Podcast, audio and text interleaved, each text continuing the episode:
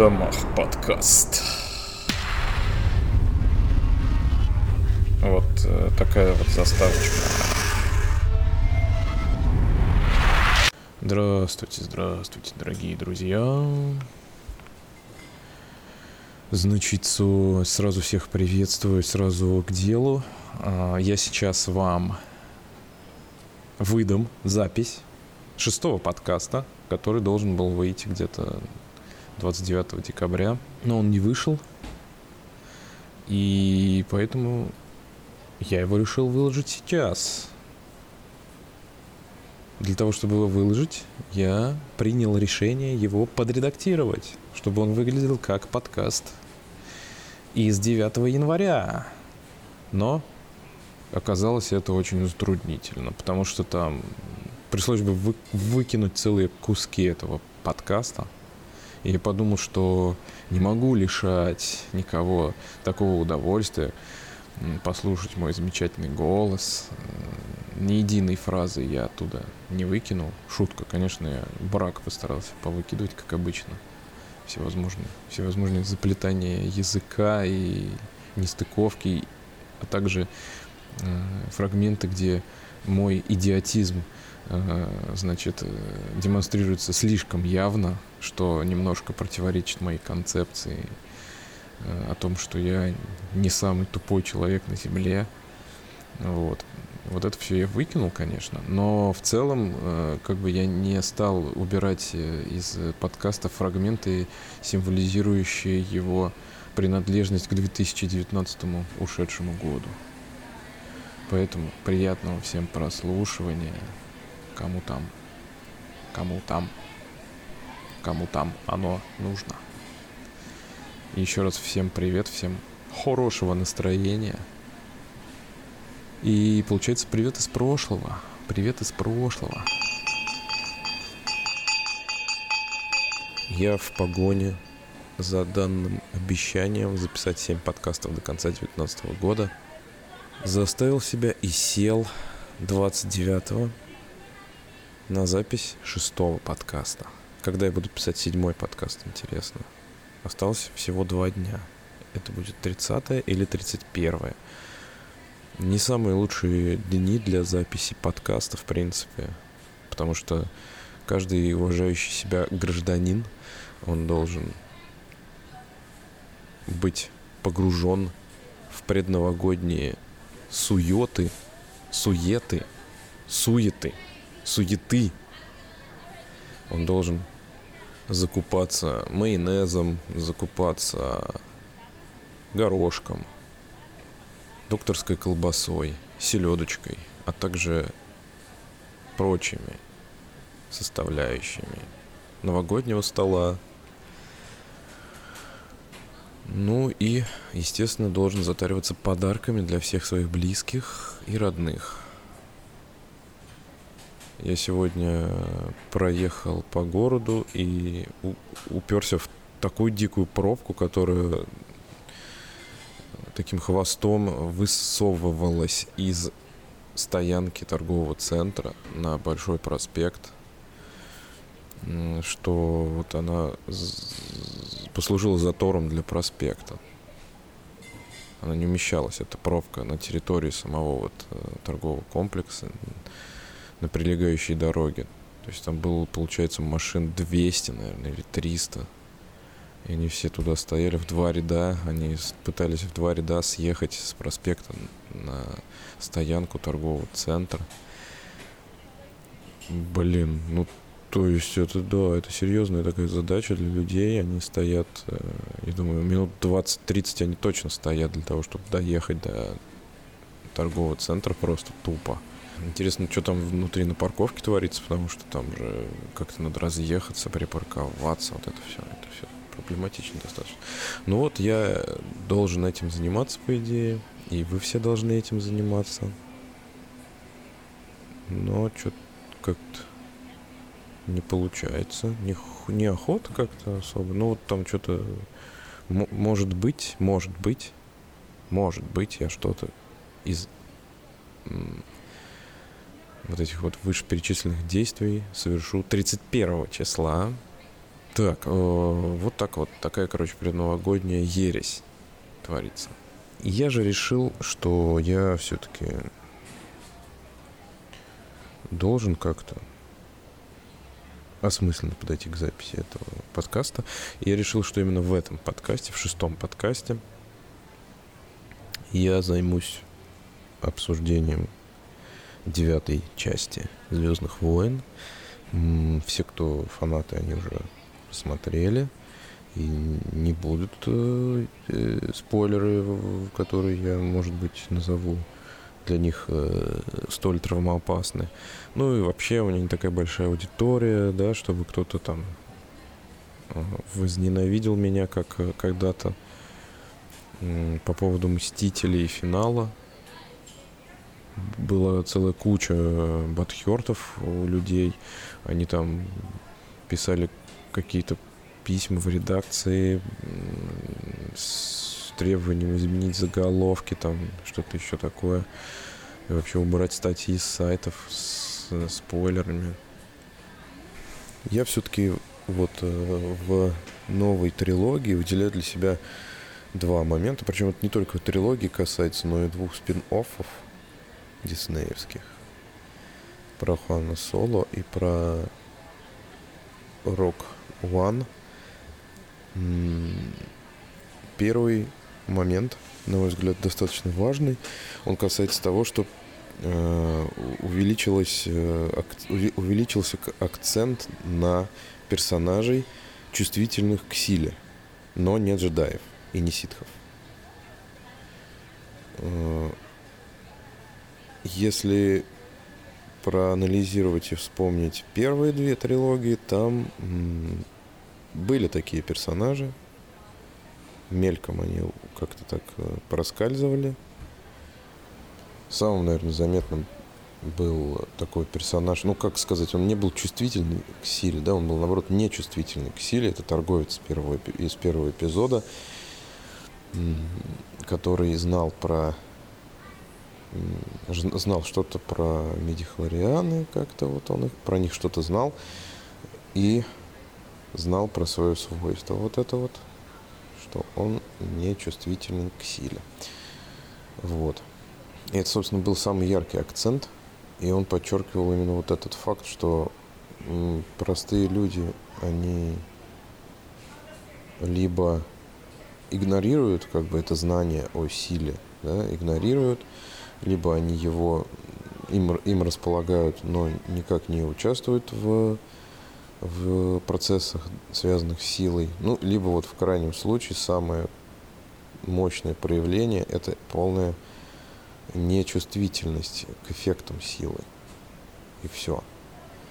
Вот. А в, в новой трилогии, соответственно, и в спин можно наблюдать вот такие вот э, интересные метаморфозы подхода к э, силе, э, не, не как к инструменту, доступному только элитным каким-то персонажам, как было в первой трилогии, в трилогии приквеле, да, там подчеркивается статусность джедаев, элитарность их обучения, такая вот э, недоступность, э, строгий отбор детей. И наоборот такая тоже недоступная отстраненность ситхов, она вот это все это, это в, в приквеле, да, то есть сила как тайное знание такое. Тайное знание, неприкосновенное, недоступное, и непонятное. Мало кому понятно. В классической трилогии там вообще, собственно, сила, она преподносится как некое утерянное знание, какое-то хтоническое такое, анахронизм какой-то.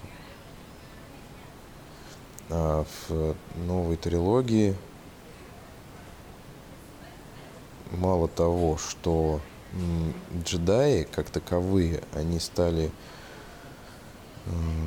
ну, несмотря на то, что вот этот новый орден, который, новый орден Люка Скайуокера, который был уничтожен Кайло Реном, он там не, не сильно описывается. Э, тем не менее, можно выделить следующее. Во-первых, э, появление персонажей чувствительных к силе, но не являющихся джедаями и ситхами. Во-первых, это говорит о том, что, скажем так, ресурс, ресурс у силы имеется, и он может быть возобновлен, ну, я имею в виду орден, джедайский орден, он может быть возобновлен именно за счет э, людей, чувствительных к силе. Они никуда не исчезли, они также в силу естественных причин появляются, да, просто они рождаются. То есть, да, могут существовать избранные, да, вот как Люк Скайуокер. Он в четвертом эпизоде преподносится как некий избранный, избранный персонаж – Фактически он был единственным в галактике, кроме Бена, или как там его звали, ну, Бена, да, правильно, Бена Кеноби, его тогда называли Бен Кеноби, кроме Бена Кеноби и кроме Дарта Вейдера. Собственно, больше никого и э, нету в галактике, кто бы мог владеть силой, навыками силы. Там, по-моему, даже в четвертом эпизоде император-то не появляется. Ну, может, и появляется. Ну, значит, четыре там человека. И среди них вот четвер... четвертый наиболее вот, молодой, перспективный, который избранный. Который на самом деле не избранный, да. Но все-таки он по тексту был избранным в четвертом эпизоде.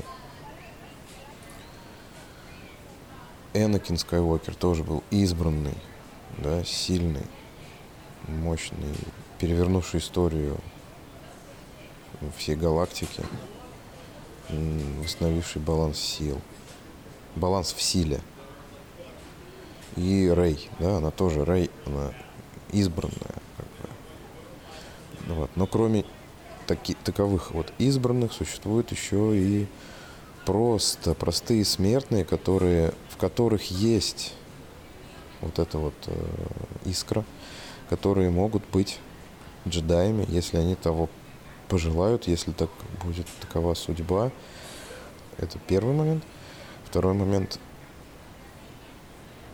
что как бы э, размылось, размылись немножко границы э, между людьми, которые восприимчивы к силе и которые не восприимчивы к силе. То есть они так вот размылись, и это говорит, опять же, тоже о, ну, о том, что, что это не закрытая структура, что это открытое, открытое э, сообщество, можно сказать, людей, в которое можно, можно попасть, вот, и как бы, которое больше не является вот, ни тем элитарным, как в Старой Республике, ни каким-то андеграундно, подземно, контркультурным, как в времена оригинальной трилогии, да, когда э, подчеркивалось, да, сценарий, сценарно подчеркивалось, что вот э, ну, скептическое, скептичное отношение к, в принципе, силе и к джедаям как таковым уж, уж тем более, как каким-то фриком с мечами там, с лазерными, э, да, то есть теперь это не элитарная и не некая андеграундная, не, непонятная полусектантская штучка какая-то, дрючка. Вот. Это теперь ну, просто вот один из способов э, существования жизни во Вселенной, можно так сказать, который э, то и дело дает о себе знать вот в различных э, людей, людей, у различных людей в виде вот навыка восприятия силы. Э, постулируется в этой трилогии, получается такая мысль, что э, нет жесткого деления людей на различные группы. Деления жесткого нет, а переходы они плавные из одного состояния в другое. Они градиентные. Вот. Ну что вообще в принципе похоже на правду жизненную, скажем так, нашу, к которой мы привыкли. То, что нет деления на черное и белое, и не только такого деления нет, но нет деления на как бы, такие вот обособленные группы людей. Они взаимопроникающие, эти группы людей. Вот. Ну и вторая такая идея, ну не идея, собственно, но в принципе, нет, почему это идея, она просто, наверное, не, не совсем свежа, эта идея, э, я думаю. Э, в принципе, вообще, вот Звездные войны, они, конечно, очень сильно э, ассоциируются с какой-то христианской э, мифологией и, в принципе, вот с э, религиозными текстами, которые составляют основу там, христианства, например. Чем трилогия приколов напоминает Ветхий Завет? Они напоминают, э, в принципе, скажем так, взаимной, вот, взаимной жестокостью сторон, борющихся да, в конфликте, во-первых. Э, во-вторых, э, все-таки в, в отличие от последних трех частей, масштабами, да, когда там целые народы, государства там воюют между собой. И в целом такая э, присутствует во всем присутствует вот этот мотив ярости, боли, э, гнева, какого-то вот э, достаточно, ну, короче говоря, достаточно много агрессии и много э, негатива, да. Это все очень напоминает э, Ветхий Завет с его жестокостью, вот этой вот вообще стра- страшными, страшными эпизодами. Вот. Э, если вспомнить вообще историю Энакина, насколько она исполнена вот этими, э, ну, вообще темной стороной, да, насколько э, мучения Рэй несравнимы с теми мучениями, которые преодолевал Энакин Скайуокер. Вот, и в этом смысле если говорить о, скажем так, прик, приквелах, то их можно отнести вот как раз к Ветхому Завету, как к некой затравке, скажем так, вот этой страшной ветхозаветной затравке.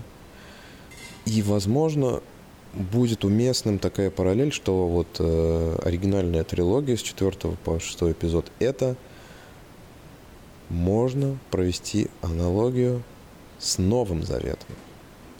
То есть с жизнью неких людей, которые начали переворачивать мораль, перемалывать, переворачивать ветхозаветную мораль и приходить к каким-то новым неожиданным выводам через свой жизненный опыт.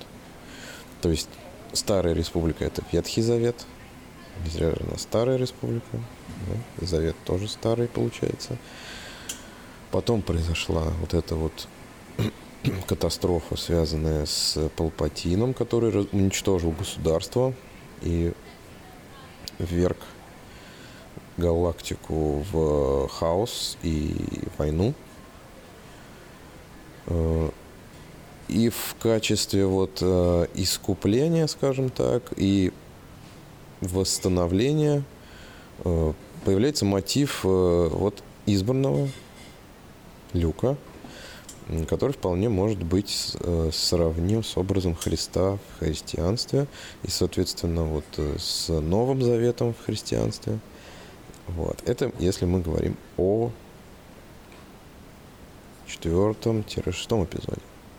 А если мы говорим о новых, о сиквелах, о, о седьмом-девятом эпизодах, то тут на мой взгляд, уместна такая аналогия с, как бы вот если, при, э, если оригинальная трилогия это у нас сам Новый Завет, скажем так, Евангелие, Евангелие такое, да, Евангелие, то вот сиквелы — это пост Евангелия такое. То есть э, нек, некий аналог христианской морали был установлен во времена Евангелия. Он был установлен, он был открыт. Э, в принципе, он был открыт люком при помощи Оби-Вана, да, условно. Вот. А вот, э, соответственно, пост новозаветная жизнь, она как раз отображена в, э, новой, в новых сиквелах, в трилогии сиквелов. О чем я тут говорю? Ну, прежде всего, о, об этом вот мотиве, э, во-первых, понимания и эмпатии. То есть, если мы подумаем об, об, об этих мотивах, существовали ли они э, в предыдущих частях, то я думаю, что там основной, основной мотив, основной мотив все-таки там был мотив добра и зла, скажем так, да, то есть э, было некое зло, было добро, которое постоянно э, рисковало, постоянно искало способы установить э, свой порядок, порядок добра, таким образом, чтобы самим, самому не ввергнуться во зло. Да? То есть это был основной такой мотив. Особенно он был э, очень сильный у ну вот у арки, скажем так, э, Совета джедаев, да, которые активно максимально старались не прибегать к насилию, ну и таким образом допустили переворот государственный по сути своей. Вот. А в оригинальной трилогии, скажем так, тоже вот этот мотив эмпатии, он практически отсутствовал. Там была все-таки такая приключенческая составляющая очень большая. Но вот э, если говорить об э, сюжете именно силы самой, то там, в принципе, особо, основной акцент был на то, чтобы поверить в силу потерянную, чтобы научиться с ней работать. И да, там, там были речи и Йоды, и, э, кино, и Киноби о таких Э, вещах, как гнев, страх, да, там об этих вот моментах. Но, в принципе, э, скажем так, там было, было парочку, наверное, моментов, где э, показывалось э, именно страдание Дарта Вейдера, какие-то моменты, да, вот какие-то страдания, мучения Дарта Вейдера. Причем там интересно, они всегда показывались там был крупный план его лица в маске, да, и э, зритель должен был как-то сам догадаться, что он страдает. не, не, помога, не помогал ему актер мимикой, он был за маской, да. И, в принципе, ну да, там были какие-то моменты, когда ты мог э, прочувствовать вот этот момент э, страдания Дарта Вейдера в какие-то моменты. Но, опять же, э, Тут речь о том, что зритель их мог почувствовать. Но не было контакта, скажем, между Люком и Энакином. Его не было этого контакта. Он был там практически в основном на, как говорил Шура Каретный, на отрицании. И запомните вы Шура Каретного, блин. Вот это я вспомнил. Про Гамлета у него была очень хорошая миниатюра. Монолог, наверное, да, это называется. Он все отрицал. Ну, все отрицал. Ну, вот отрицание, основной мотив. То есть там, в принципе, э, Люк, он был таким достаточно эгоцентричным человеком. Он, ну, это, может, я, конечно, не прав, но мне так кажется, что все-таки там основное страдание заключено было внутри Дарта Вейдера. И вот как бы, получается же, именно он э, совершил поступок, который Э, вернул баланс в силу, да. И как бы он, ему люк как раз нужен был для того, чтобы самому отрефлексировать какие-то моменты. Но люк, он был в качестве катализатора такого. Но он не был активным человеком, который бы э, установил бы контакт с Энакином Скайуокером. Это произошло только в момент гибели уже самого Дарта Вейдера. Я так это понимаю. А вот в новой, новой трилогии мы там видим вот этот момент, когда раскрывается, видимо, забытая суть джедая в принципе. Забытая суть джедая. Наверное, это то, о чем говорил Йода, и то, что пытались, э, пытался совет джедаев как-то сформулировать для себя, но он уже не мог, он забыл об этом. Потому что они сидели на попе ровно уже достаточно большое количество времени и позабыли, каково это вообще. Видимо, так. Э, что и здесь как раз большая очень параллель с христианской моралью, именно пост новозаветный, пост новозаветный, то, что джедай, он должен, должен прежде всего, э, он и последним, наверное, кстати, из таких джедаев был Квайгон, не Оби-Ван, не Оби-Ван, именно был Квайгон так, таковым, что джедай, он может, он может играть как ситх с чужими эмоциями. Но не так, как ситх играть, а ну, так же, как и, и ситхи, и джедаи дерутся на мечах, да, и ситхи и джедаи используют силовые приемы, но они используют их по-разному и во имя разных целей. То же самое касается и вот, э, скажем так, манипуляции сознанием, да, э, как как бы ситхи этим никогда не пренебрегали, что, что и показал э, Палпатин, как он ловко манипулировал сознанием большого количества людей вообще, огромного количества людей, и к чему это привело. И Рэй, и не только Рэй, но и э, Лея, которая, как, как оказалось, тоже джедаем является,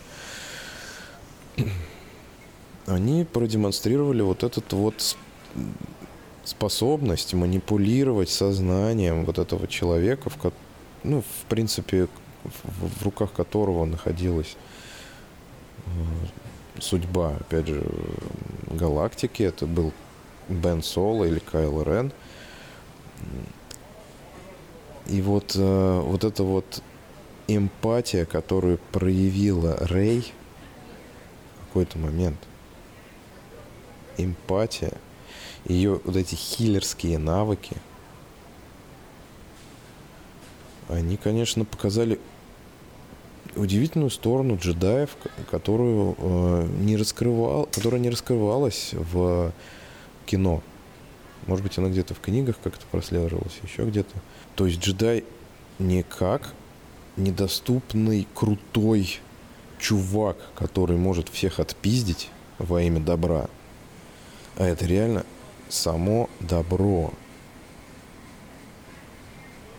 Где-то где это было уже, да, э, вот эти разговоры с э, животными, они где-то были. Кто-то кто проявлял эти навыки. Я не помню, кто, честно говоря. Но вот этот вот эпизод со змеей, он явно откуда-то процитирован. Я вот не помню, не могу вспомнить, откуда, но я не копал.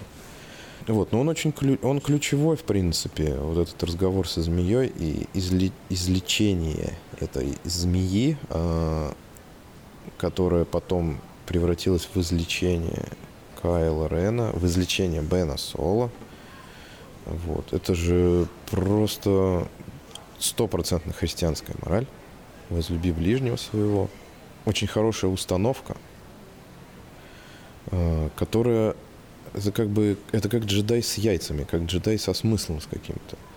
Этого не было ни в, ни в одном из шести предыдущих эпизодов, где джедаи были добром, непонятно почему. Это часто предъявлялось, собственно, многими критиками, Э, к Звездным войнам э, не, практически ну, мало где понят, мало где понятно, э, что джедаи это добро. Ну, мало где это понятно. И очень хорошо всегда были прописаны сюжеты и Палпатина, и Энакина. И вообще, в принципе, всех ситхов. Они всегда были классно, эффектно показаны. Завершенно. А джедаи, они всегда были такими вот... Э, они, они всегда были похожими на, на, на, на священников, на таких, да, которые просто они вот э, добр, добряшки, они просто добряшки, они просто не будут убивать. Они просто не будут убивать злодея, потому что они боятся брать грех на душу. Они просто не будут его убивать, и все. И это должно сработать. Но это не работает. Они не убивают злодея, и злодей потом продолжает быть злодеем. А вот эта способность Рэй э,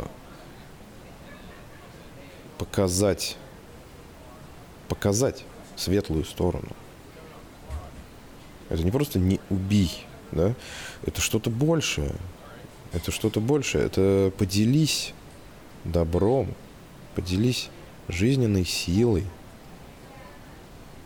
Это это круто, это, много, это очень много. На самом деле это очень много. Это очень хорошо завершает на самом-то деле вот весь этот мотив джедайский. Получается, что с самого начала джедаи были в поисках смысла предназначения. Он как бы потерялся смысл жизни джедая. Он потерялся где-то в начале первого эпизода, когда оказалось, что э,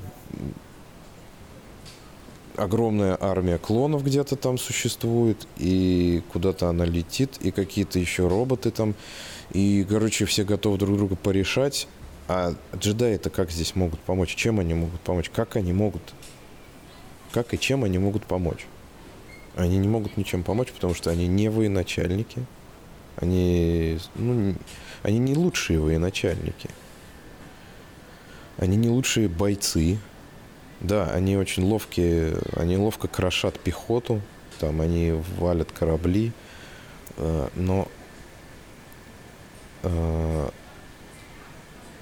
в, как, в какой-то решающий момент времени джедай не может уничтожить противника, потому что ему это не позволяет кодекс.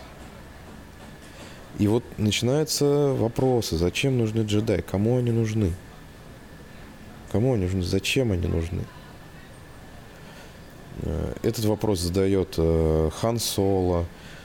Э, этот вопрос задают критики, этот вопрос задают зрители. Зачем нужны джедаи?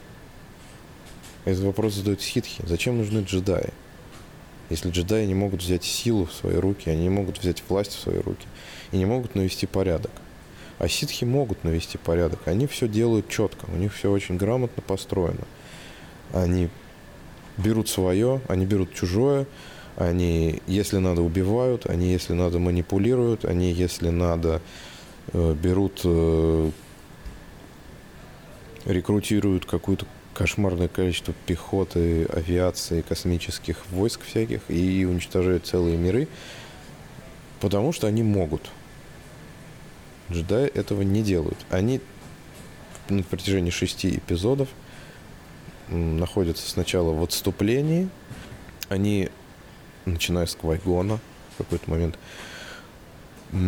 скажем так, принимают ритуальные, не, то что принимают ритуальные убийства, но принимают свою смерть, они добровольно погибают, как, как Квайгон э, от рук Дарта Мола и так далее.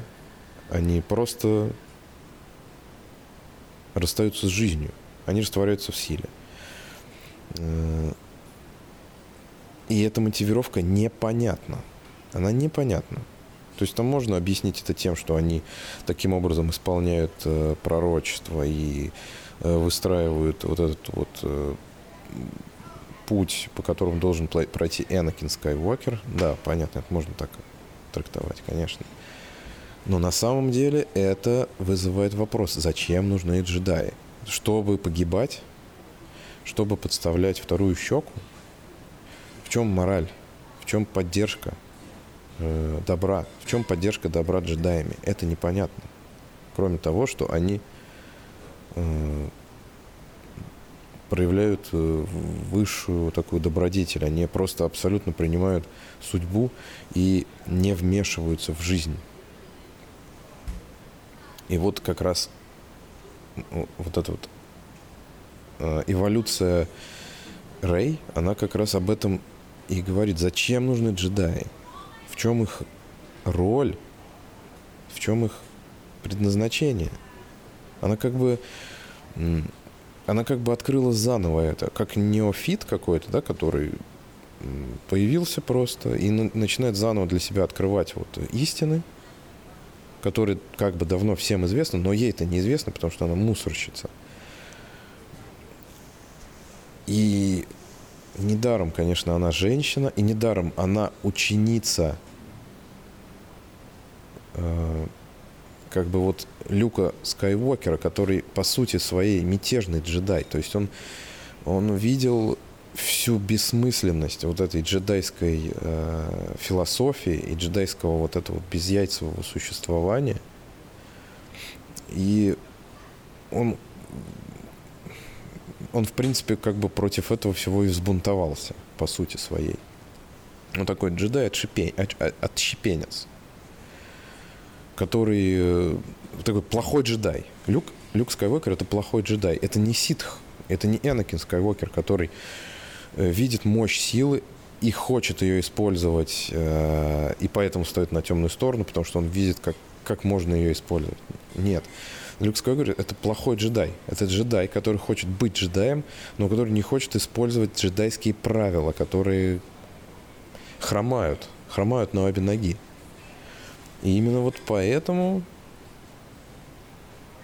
Рэй, она вот, она открыла для себя вот это знание, на мой взгляд. И завершила вот эту всю, в принципе, джедайскую арку. По сути дела, в принципе, это очень красивый и эффектный финал. В принципе.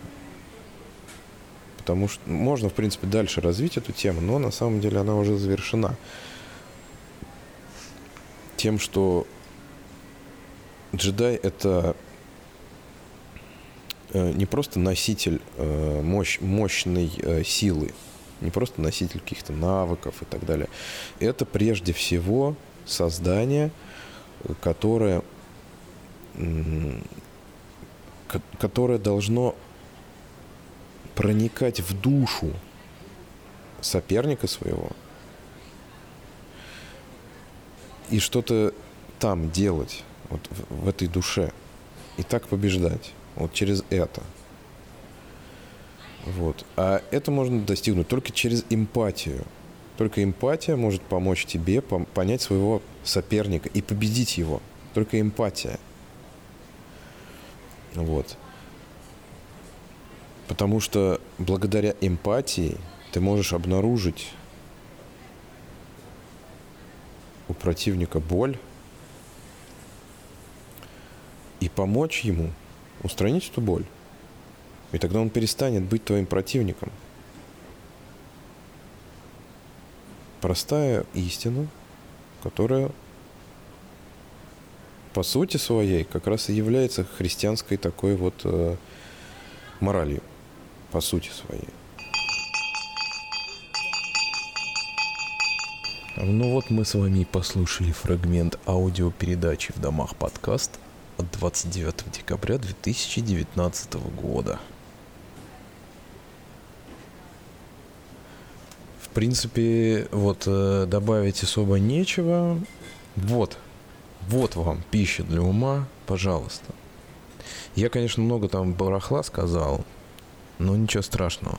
Я, у меня есть какой-то уже дисклеймер насчет того, что я могу нести полную чушь.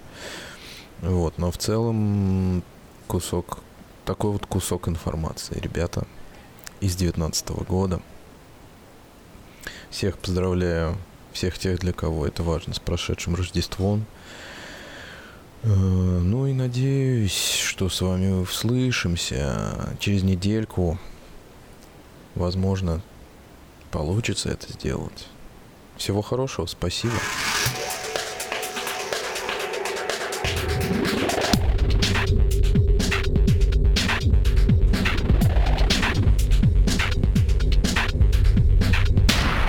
В домах подкаст.